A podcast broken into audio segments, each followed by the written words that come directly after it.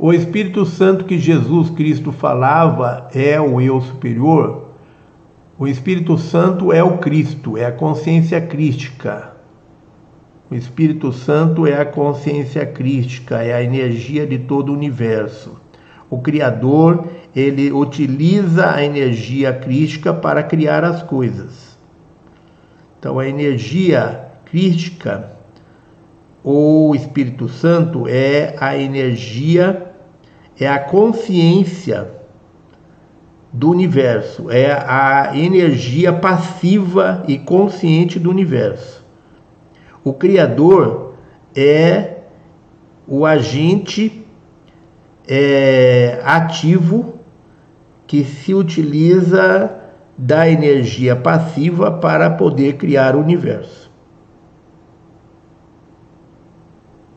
Daí resulta o Filho que é a criação.